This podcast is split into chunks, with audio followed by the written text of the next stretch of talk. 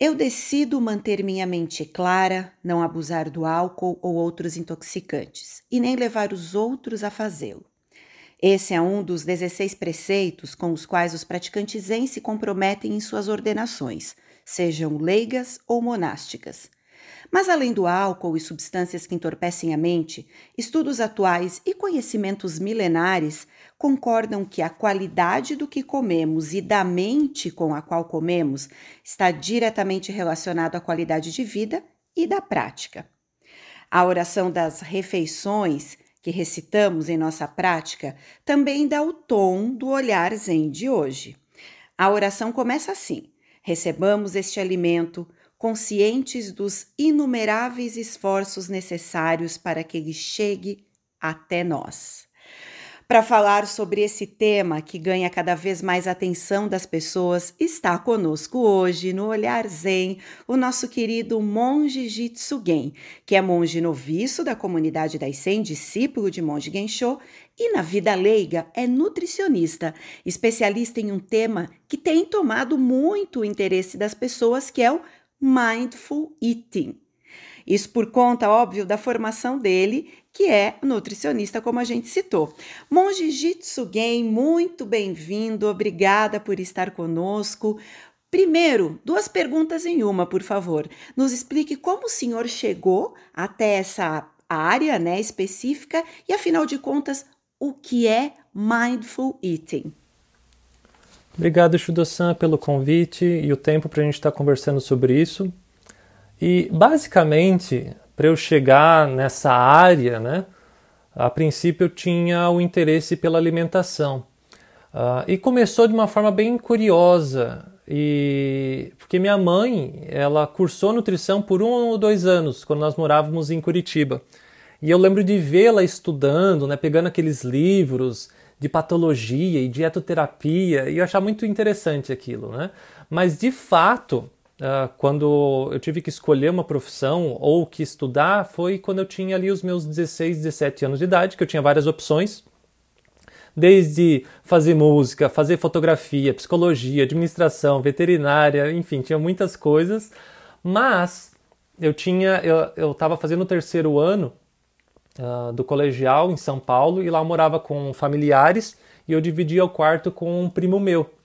E ele é um dois ou três anos mais velho que eu, né? E todo final da tarde ele ia para academia. Mas antes da academia, ele pegava uns pozinhos coloridos assim e colocava na água, chacoalhava, ficava um verde fluorescente. Eu pensava assim, esse meu primo tá tomando bomba para ficar fortinho. E aí ele pegava ainda um, um potinho assim de cápsulas, né? E umas cápsulas grandes. Eu pensei, isso é bomba, né?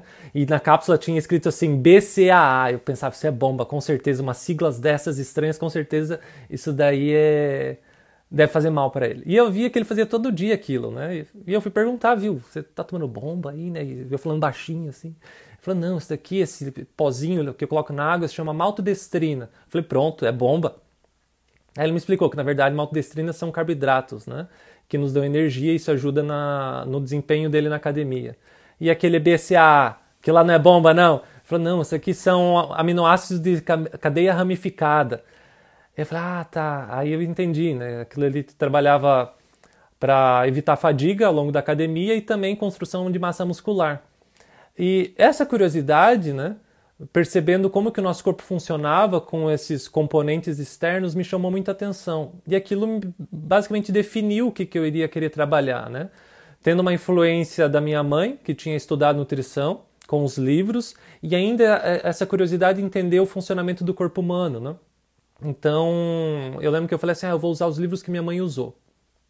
E de fato eu usei, né? Os livros que ela usou e com esse interesse na bioquímica né, do como que nosso corpo funcionava né, com esses nutrientes todos.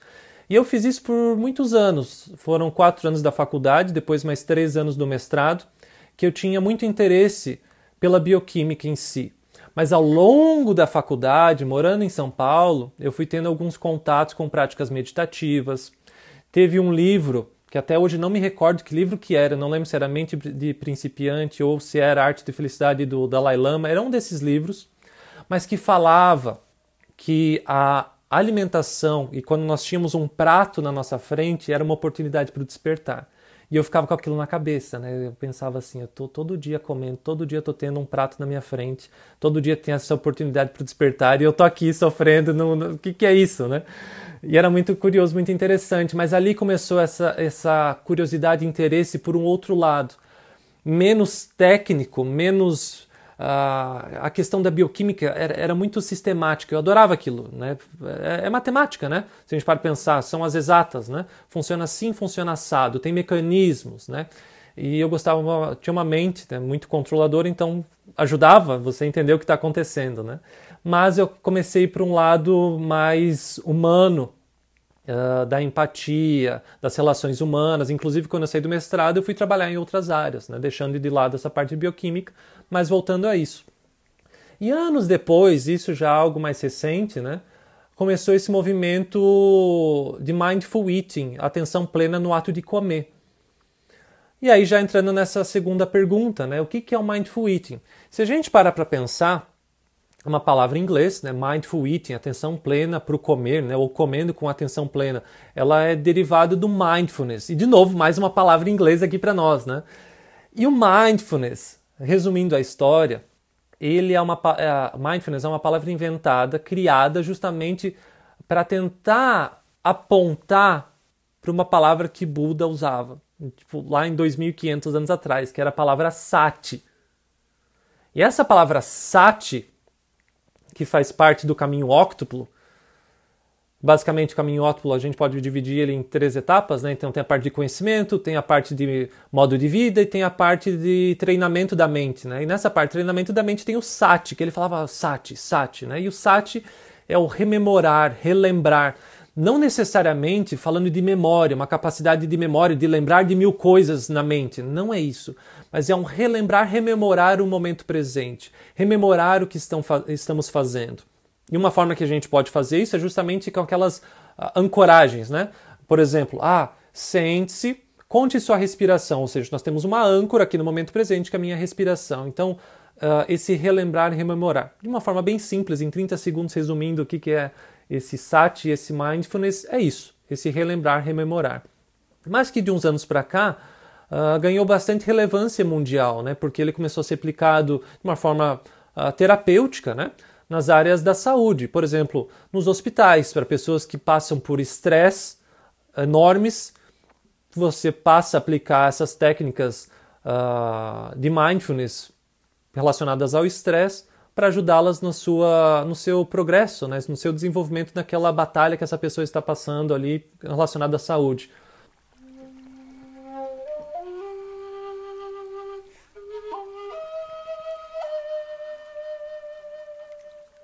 É como é como dizer que você está comendo, de fato, prestando atenção ao que você está comendo. É como se a gente trouxer, fizer uma ponte com a prática do zazen, né? Que a gente precisa estar presente. É, estar presente realmente na alimentação, consciente do que você está se alimentando, ou não tem nada a ver com isso? É por aí. Porque quando a gente chega então nessa questão da ancoragem, né, desse mindfulness, seja para o estresse no trabalho, seja para um tipo de estresse uh, de saúde, etc., foi aplicado para esse não julgamento, observar a situação, né? estar no momento presente para alimentação. E é justamente isso. Então, quando nós temos um prato na nossa frente, um alimento na nossa frente, esse mindful eating vem nos dizer o quê? Que eu não vou julgar esse alimento, que eu vou tentar tirar todas essas crenças, esses conceitos que eu já carrego comigo para esse momento da refeição. Uh, nos treinamentos de Mindful Eating é muito interessante, uh, porque a gente começa a receber uh, os relatos das pessoas que se beneficiam dessas técnicas, né? E são pessoas que têm essas vozes internas de, se julgando: não coma, isso faz mal, ou isso daqui é um veneno. Uh, muitas vozes internas que acabam criando, por exemplo, tipos de transtornos alimentares. Né? Então, a pessoa ela passa a ter essa prática interna, voltar para si, observar esses pensamentos, tentar ir descartando esses julgamentos para simplesmente estar ali fazendo uma refeição. Então, é mais ou menos isso como a senhora disse, né?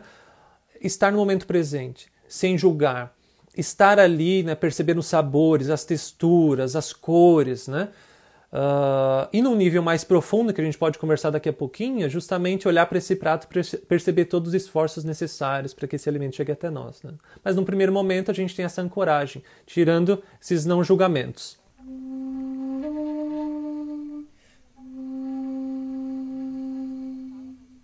Quando o Senhor se refere a não julgar, né, não julgar o alimento ou não se julgar também, isso libera a pessoa para comer qualquer tipo de alimento, o senhor, como nutricionista, né? Unindo essas duas questões, e até para quem está nos escutando, que a gente sabe que a alimentação correta, nutritiva, adequada, talvez seja uma das grandes. É um dos grandes desafios da humanidade, de todos nós. Nós comemos muitas vezes por impulso, por, por um desejo, por não parar para realmente perceber: tô com fome ou não tô? Isso é só gula? O que, qual a qualidade do que eu estou colocando para dentro do meu organismo, né? Então, esse comer com atenção, ele nos libera para comer qualquer coisa ou ele naturalmente já vai nos trazer uma consciência melhor até sobre o que escolhemos colocar à nossa mesa? Essa é uma pergunta bem interessante e de certa forma complexa. Vamos tentar quebrar ela em partes. No primeiro momento, a gente pode pensar para o nosso corpo, para o seu funcionamento. Sim, nós temos quantidades necessárias para esse corpo e uma qualidade para ele. Né? Então, se a gente pensar aqui nos três macronutrientes, né?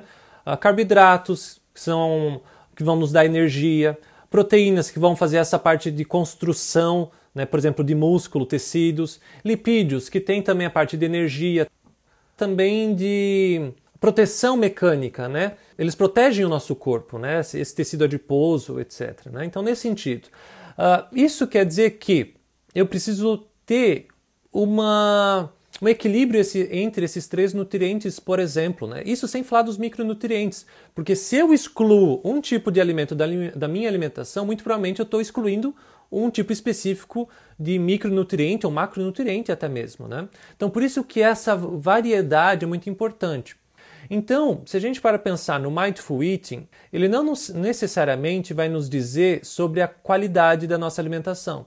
Uma pessoa ela pode comer, por exemplo, um fast food de uma forma muito atenta e consciente.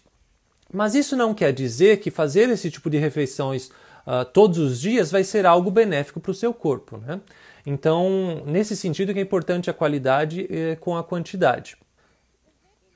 Uh, além disso, tem um outro ponto que é interessante, que com essas práticas de atenção plena, a gente percebe que nossa alimentação, de forma geral, na mídia, etc., ela, ela funciona de uma forma muito dual. Isso pode, isso não pode.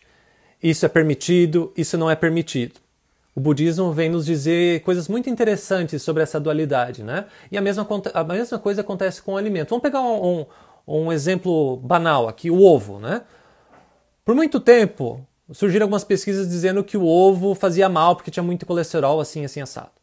Logo em seguida, algum, uma década depois, soltaram: não, olha, uh, ovo, nos desculpe, né? O senhor faz bem para nós. Então, uh, a parte da ciência que pesquisa alimentação e alimentos também entra em algumas contradições ao longo dos anos, né? Isso pode, isso não pode. Hoje talvez não pode, mas daqui a um tempo vai poder, e assim por diante. Agora, com essa prática da atenção plena, nós estamos percebendo essa dualidade, estamos percebendo inclusive as nossas vozes internas dizendo: por que, que eu digo que isso não é permitido? Por que, que eu digo que talvez isso seja uma coisa muito ruim, a ponto de dizer, ah, isso é um veneno para mim? A partir do momento que nós vamos percebendo essas vozes e a construção dessas crenças, nós podemos inclusive retirá-las. Olha, talvez eu tenha aprendido isso lá na minha infância, com alguma coisa da minha cultura, ou com alguma forma que me traumatizou da forma como me ensinaram a comer. Então, nós podemos descartar esse tipo, esse tipo de pensamento. E, para para pensar, uh, não vamos tratar então como alimentos permitidos ou não permitidos. Né? Alimentos são alimentos, nós necessitamos deles para sobreviver e para construir uh, tudo o que nós somos, não apenas fisicamente, né, como partículas aqui que estão sendo construídas, por exemplo, proteínas, mas também construção cultural, construção econômica e assim por diante.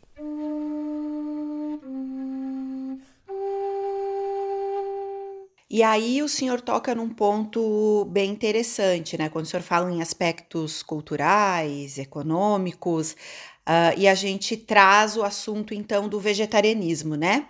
Que Sensei Gensho, Monge Gensho sempre reforça que nenhum budista é obrigado a se tornar é, vegetariano, mas entre um dos nossos preceitos está lá não matar, e o não matar de uma forma muito ampla. Quando a gente traz esse conceito, o, o conceito cultural, econômico e o mindful eating, uh, como é que a gente conecta tudo isso? Existe esse conceito de vegetarianismo ou não? Eu lembro no meu treinamento, que inclusive uh, aconteceu com uma monja zen, né? Ela é uma mestre zen dos Estados Unidos. E essa pergunta surgiu, né? Ah, e o vegetarianismo, né? E assim, de novo entra a questão cultural, né? Uh, algumas coisas que para mim não são consideradas alimento, para uma outra cultura, uma outra sociedade, aquilo é considerado um alimento. Isso inclui animais também, né? Então, de novo, eu, por exemplo, não como carne. Mas existem culturas que vão dizer carne sim é um alimento para mim. Então existe essa questão cultural, social do carne ser ou não alimento. Por outro lado, surge uma coisa muito interessante com essas práticas contemplativas, que de fato nós vamos ver todo esse trajeto do alimento, nós vamos ver os esforços necessários, inclusive pode vir a surgir uma questão de sensibilidade com aquilo que você come. Não apenas sensibilidade tátil, né? que isso de fato acontece, percepção de mais sabor, percepção de mais texturas, né? mas uma, uma, um aumento também da percepção uh, sentimental com relação ao alimento, a ponto de você se emocionar com o alimento que está na sua frente. Inclusive de olhar, por exemplo, para um alimento de origem animal e se comover com aquilo que você está presenciando prestes a comer. Isso aconteceu comigo, na graduação, inclusive. Na graduação, nós tínhamos uma disciplina de tecnologia dos alimentos e tinha tecnologia relacionada, por exemplo, à carne. E quando eu vi aquele, uh, o processo, aquele funcionamento, toda aquela dinâmica, aquilo me sensibilizou muito, a ponto de eu dizer para mim: olha, não gostaria mais de participar disso. Então foi uma escolha pessoal. Mas, assim como no budismo, como Gensho Sensei nos diz, né, olha, ninguém é obrigado a querer ser vegetariano, não é porque você se tornou budista hoje ou está praticando budismo hoje que você vai parar de comer carne. Não necessariamente isso é algo como uma regra, né? E assim acontece também com o Mindful Eating. Não é uma regra, isso não é algo explícito, mas é algo que eu percebo que acontece de uma forma natural, com esse aumento da sensibilidade da pessoa que pratica uh, e começa a perceber esses trajetos e essa sensibilidade consigo mesma.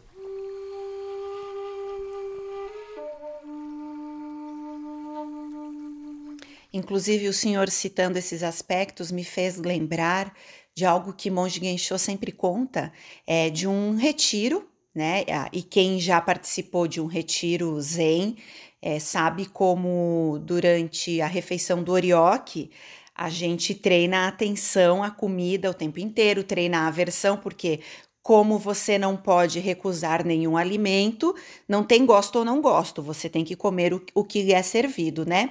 Mas ele conta que um, um aluno dele de muitos anos, é, com doutorado, enfim, uma pessoa muito instruída, de repente se alimentando no orioque começou a chorar, chorar muito.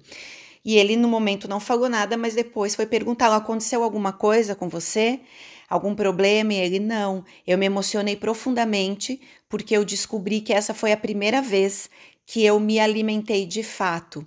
E acho difícil qualquer praticante que tenha participado de um sextim e não tenha se emocionado já quando realmente para para comer com atenção. E é isso, pelo que eu entendi, que o senhor traz, né, do Mindful Eating, e tem a ver também, então, com a gente trazer e até envolver os sentidos também durante o se alimentar.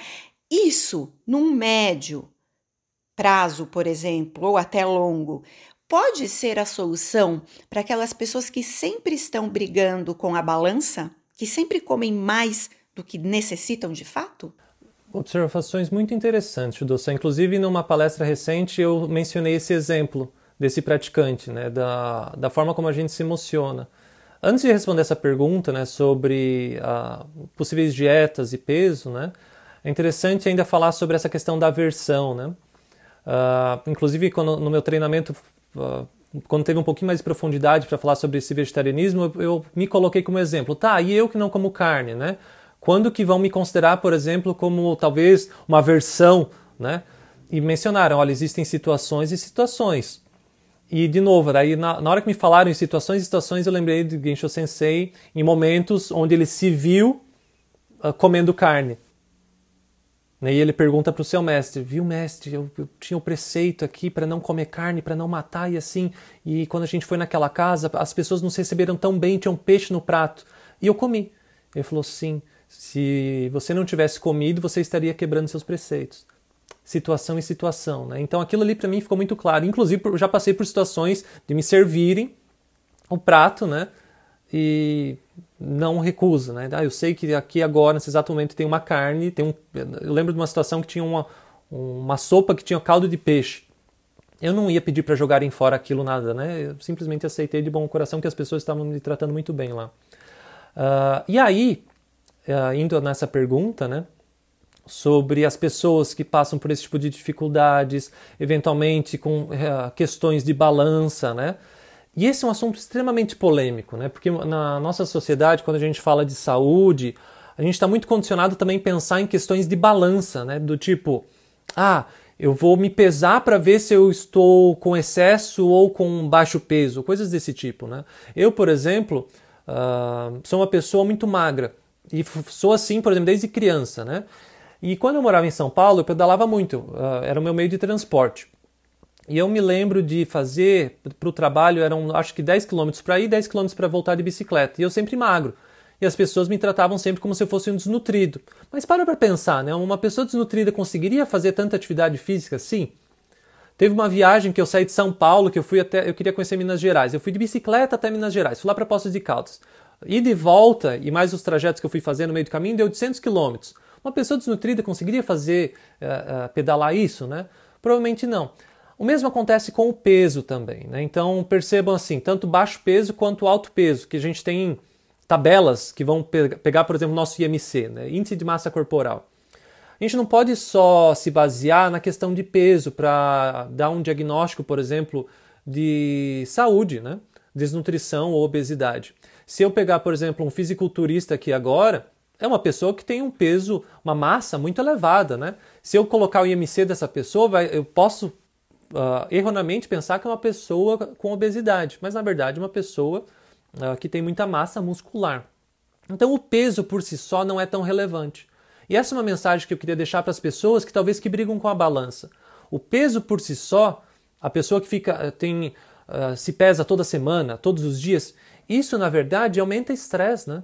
A pessoa está sempre se cobrando, sempre ali numa, numa situação estressante por conta de peso. E olha que curioso, né? O que, que a gente faz? Nós vamos lá, ah, vou entrar numa dieta agora.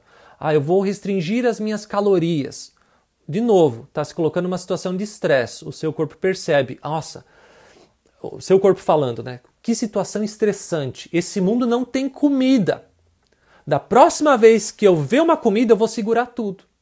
E o que, que acontece? A pessoa vai lá, faz uma dieta extremamente restritiva, fica sem um monte de nutrientes, perde peso de fato, mas assim que ela volta a se alimentar de uma coisa ou de outra, tem aquele efeito sanfona, ela ganha mais do que tinha antes. Por quê? Porque o corpo está se protegendo.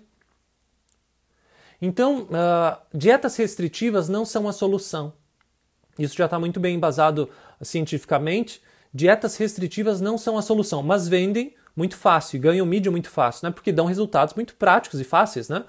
Mas a longo prazo isso só corrobora com a obesidade, que é um problema mundial que nós temos hoje, né? E demais comorbidades por conta dela, seja diabetes, hipertensão, etc, né?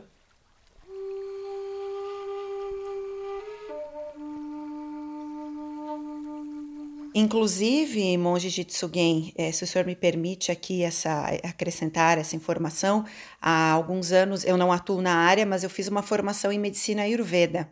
E a base da medicina ayurveda é a alimentação. E um dos aspectos que se fala é justamente que eh, não existe um alimento bom para todo mundo ou ruim para todo mundo. A alimentação é muito individualizada, que é o que o senhor está trazendo aqui para a gente.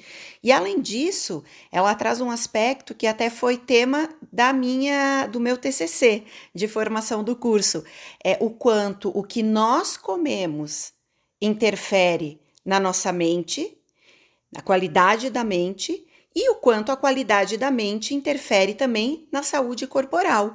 Então, o mindful eating seria mais ou menos uma junção desses dois, né? A nossa prática do zazen, é essa mente do zazen levada também para o momento da alimentação. Faz sentido dizer isso? Excelente, porque daí agora a gente pode chegar então a concluir, ok, dietas restritivas não são solução. O que, que é a solução? Justamente se reconectar. Ah, vou me reconectar com o quê?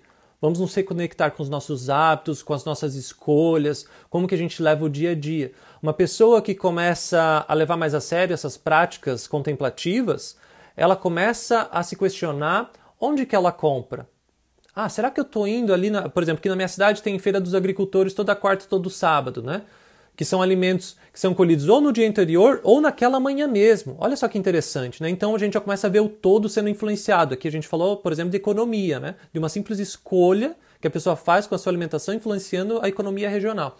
Isso é muito interessante. E para a pessoa, se a gente para pensar o indivíduo em si, ela começa a repensar os seus hábitos, ela começa a pensar, que foi mencionado no início da entrevista, fome e saciedade. Ela não come simplesmente porque está ansiosa com estresse. Ela consegue ouvir os seus sinais do corpo, da sua mente e perceber: ah, nesse momento eu estou triste. O que, que a gente faz quando está triste? A gente pode ir conversar. Fazer zazen. Alguma, fazer zazen. com a pessoa, por exemplo, na própria família, né, que não esteja em isolamento, a gente vai ganhar abraços. Né? Então, o alimento deixa de ser uma solução para a ansiedade, para a tristeza, para essas outras questões, né? E passa a ser uma função social do tipo: ah, hoje eu vou almoçar com a minha família, hoje vou sair com os amigos para jantar. Ele tem outras funções, né? E não paliativas emocionais. Uh, e isso é interessante, né? Porque da, quando a pessoa começa a repensar todos os seus hábitos na vida, o corpo começa a mudar. E aqui a gente pode falar de dados bioquímicos, por exemplo. Ah, como é que está o seu colesterol? Como é que está o seu triglicérides? Como é que está a sua glicemia? Isso tudo passa a mudar, porque a pessoa ela começa a se interessar por querer fazer atividade física, ela retomou a, a querer ter um, um prato mais colorido, ou seja, incluiu mais vegetais ali. Né? Então, é assim que começa a mudar. E percebe que a gente não falou em nenhum momento de uma dieta restritiva, a gente não falou em nenhum momento, olha, você vai comer tantas colheres de arroz. Ninguém falou sobre isso, nós estamos falando sobre fome e saciedade. Né? Aprender a montar um prato, aprender a cozinhar, isso tudo quando quem trabalha com nutricionistas, né? Ainda mais nutricionistas que olham para esse lado comportamental, é isso que vai ter, né? A pessoa vai aprender a cozinhar, aprender a montar pratos, aprender a perceber os sinais de fome e saciedade e assim por diante.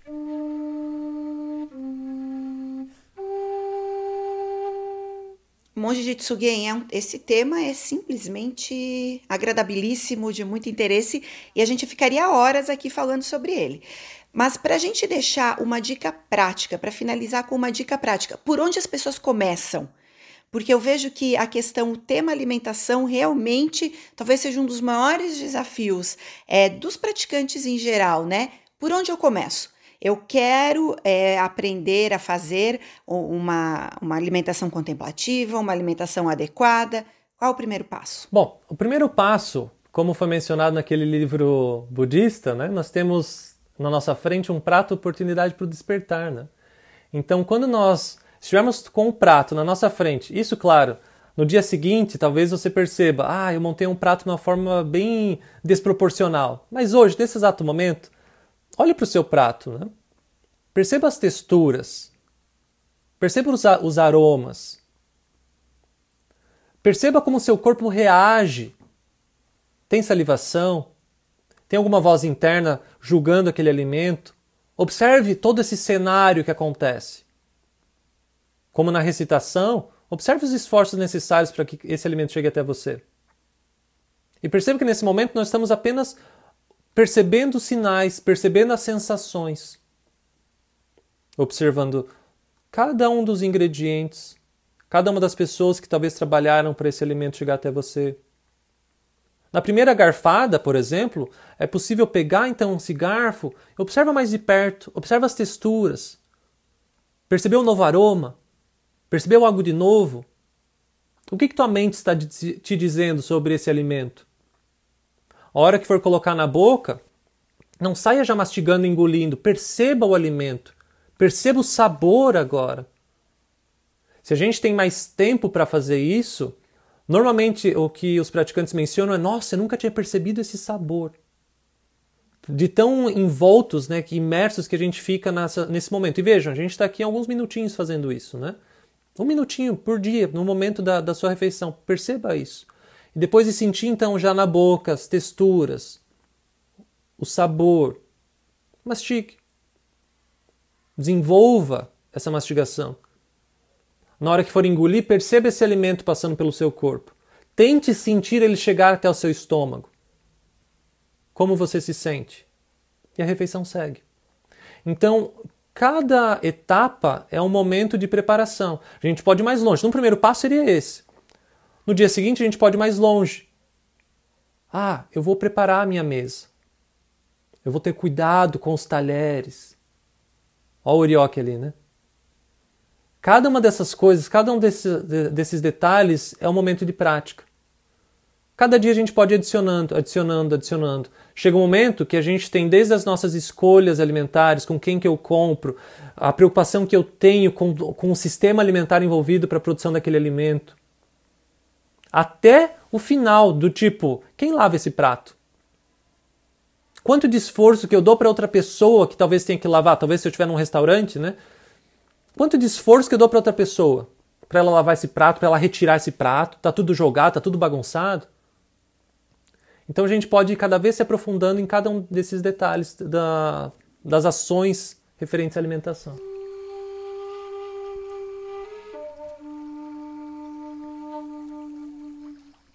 Que maravilha! Dá vontade de, de estar agora mesmo num cestinho, usando o orioque. E quem tem orioque, né, monge de Tsugen em casa, também pode. Eu gosto muito de usá-lo porque ele é um instrumento que ajuda. Como é algo diferente do dia a dia, ele nos ajuda também. A, a mente já está mais ou menos é, condicionada que aquilo é um treinamento.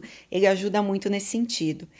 E mais maravilhoso ainda é nós termos dentro da comunidade das 100 tantas pessoas é, tão lindas de coração como o senhor é, quem, quem o conhece sabe disso, é, e com tanto ensinamento, com tanto conhecimento, com tantas coisas lindas. Obrigada por partilhar todo esse seu conhecimento conosco. Tenho certeza que vai ajudar muitas pessoas a partir de hoje com a alimentação. Muito obrigada, Monge Jitsugen, pelo seu tempo aqui com a gente. Eu que agradeço, sigo disponível para toda a comunidade.